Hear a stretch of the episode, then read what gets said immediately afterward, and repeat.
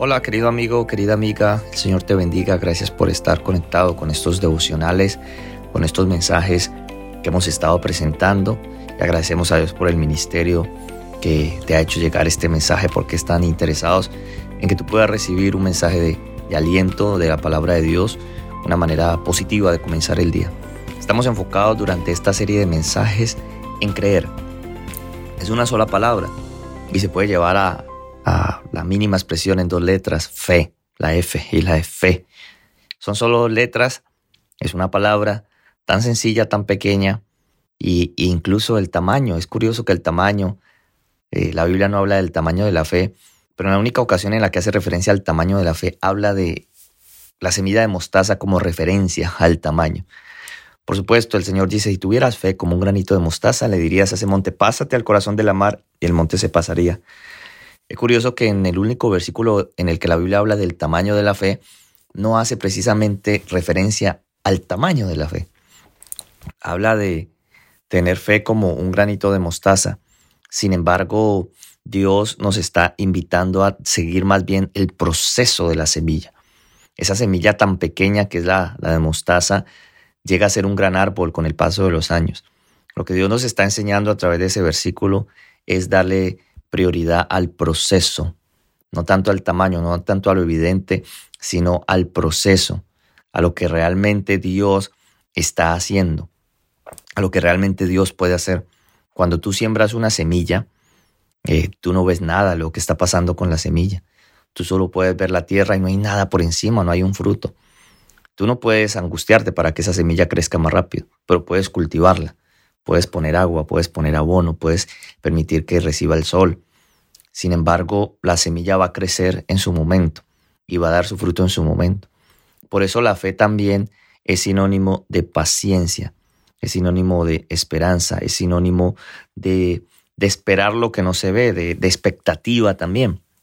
Ahora, no la expectativa esa que nos genera ansiedad, no esa expectativa que nos causa angustia, no esa expectativa que nos desespera, sino una expectativa basada en pensamientos positivos, los cuales se obtienen sembrando semillas en la palabra de la palabra de Dios en nuestros corazones. Y hoy quisiera, eh, casi no me gusta decir la clave de, porque, por ejemplo, alguien puede decir la clave del matrimonio feliz, pero cada matrimonio es diferente y cada matrimonio puede tener su propia clave. La clave de criar hijos victoriosos pero lo que a esa persona le funcionó no le va a funcionar a otro. Por eso no me gusta usar la palabra, la clave de. Sin embargo, pudiéramos decir en esta mañana que, que hay unas cosas que uno puede aplicar y que en general, cualquiera que sea mi situación, puede ser bendición para mi vida. Y si, si hablásemos de una clave y si hablásemos de un principio a seguir, creo que este principio te va a ayudar mucho a ejercer fe, y creo que este principio te va a ayudar mucho a que tu vida esté fundamentada en Dios y te va a ayudar mucho a que puedas experimentar alivio de cualquier situación que estés enfrentando. Y ese principio es mantén a Dios en el primer lugar de tu vida. Y yo diría ahora sí que esa sí que es la mayor clave para vivir una vida llena de bendiciones, para permitir que el favor de Dios se mantenga con nosotros. La clave es mantener a Dios en el primer lugar de nuestra vida. Cuando usted y yo ponemos a Dios en el primer lugar, cuando hacemos de Él nuestra más alta prioridad, nosotros definitivamente que sí podemos esperar vivir una vida bendecida y plena. Eh, la escritura lo dice en muchos lugares, nos invita a buscar primero el reino de Dios y su justicia y nos dice que todas las demás cosas vendrán por añadidura, pero también ah, el Salmo 34 nos dice que Dios es recompensador de quienes le buscan con sinceridad. O sea, Dios recompensa a quienes le buscan y esa búsqueda es lo que nos lleva finalmente a encontrar respuestas y son esas respuestas las que terminan dándonos tranquilidad, la tranquilidad que necesitamos. Los que buscan a Jehová, dice el Salmo, no tendrán falta de ningún bien. Cuando usted y yo buscamos a Dios, cuando tú y yo, si te puedo hablar más personal, cuando tú y yo buscamos a Dios, ah, el corazón suele sentir una cierta, una cierta saciedad, o sea, que ese vacío que todos cargamos, ese no sé qué, no sé dónde que nos da en el corazón, esa, esa sensación de que no estamos completos, se ve alivianada por la presencia de Dios. Ahora, ¿por qué digo se ve alivianada y por qué no digo se ve curada completamente? Fíjense que yo pienso que el vacío del corazón nunca se va a llenar hasta cuando estemos en la presencia de nuestro Padre Celestial. Mientras estemos en este mundo siempre va a faltar algo, siempre eh, va a haber sensaciones extrañas en el corazón. Siempre habrá días en los que te levantes mejor que otros y otros en los que sencillamente eh, la motivación se vino al piso. Incluso muchas veces la fe y la vida espiritual también se, se, se decae. Tenemos una vida espiritual fluctuante, entre grandes picos de espiritualidad y emoción y otros muy bajos cuando dicen en mi tierra bajo de nota. Estoy bajo de nota, o sea, estoy poquito acabado. E, en ese orden de ideas, ah, ese vacío, esa actitud, esa sensación de vacío en el corazón se llenará solamente cuando estemos en la presencia de nuestro Padre Celestial. Ah, Dios está dispuesto a recompensarte si tú le buscas. Dios está dispuesto a, darte una recompensa. Dios está dispuesto a, que esa recompensa llegue a ti cuando tú haces de Dios la prioridad. Eso lo dice Mateo 6:33, buscar primeramente el reino de Dios y su justicia, y lo demás será vendrá por añadidura. O sea que no es que Dios quiera que nosotros olvidemos nuestra vida y no haya nada más en nuestra vida. Al contrario, lo que Dios quiere es hacer parte de nuestra vida, ser parte de ella en lo cotidiano y en lo diario.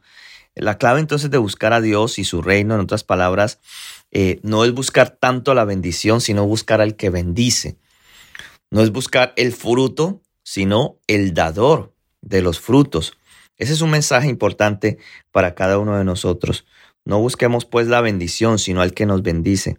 No seas entonces pues consumido por las cosas, no vayamos solamente en pos del dinero y bueno, digámoslo así, de la fama, de la fortuna, de todo lo que creemos que es grande, sino que vamos en busca de Dios. Busquemos al que nos bendice, busquemos al que promete todas estas cosas, al que promete que estas cosas serán añadidas. Y esto entonces será lo que nos lleve a buscar la presencia de Dios con más fuerza, con más poder, con más energía. Y es que cuando Dios es el primero en nuestra vida, las cosas suelen ir mejor. No unas pocas cosas, sino todas las cosas vienen por añadidura. Eso es lo que dice la palabra de Dios. Cuando Dios está en el primer lugar, eh, las cosas fluyen naturalmente. ¿Qué podemos entender de manera práctica? Si usted está escuchando este devocional y dice, de manera práctica, ¿qué es tener a Dios en el primer lugar de la vida? Dedique tiempo, dedica tiempo a estudiar su palabra, a conocerlo, a amarlo. Dedica tiempo a lecturas que te edifiquen. Podemos pasar horas viendo una maratón en Netflix de series. ¿Por qué no pasar unas cuantas horas, un par de horas, planificando nuestra vida con base a lo que Dios puede hacer con nosotros? ¿Por qué no pasar unas cuantas horas conociendo más a Dios en su palabra? Que al final Dios seguirá siendo Dios siempre, con nosotros o sin nosotros. Pero el acercarnos a Dios el tener un recurso espiritual fuerte, una vida espiritual fuerte y definida, nos va a ayudar a enfrentar de manera mucho más fuerte y resiliente las cosas que enfrentamos en la vida. Entiéndase por resiliencia como la capacidad que tiene el ser humano de procesar el dolor, de lidiar con las cosas difíciles, de agarrar el dolor y en vez de que el dolor me acabe, usar ese mismo dolor como combustible para salir adelante, como gasolina para la vida. Algunas veces nos levantamos en la mañana y, evidentemente podemos sentir, no, no podemos sentir ganas de leer la Biblia o un sábado de repente o el día que asistas a la iglesia pierdes el, el deseo de ir, eh, te sientes muy cansado por la semana, pero todo está en ir desarrollando esos pequeños hábitos, ah, en ir organizando nuestra vida de tal manera que, que todo sea para, para bendición mía y para bendición de otros también.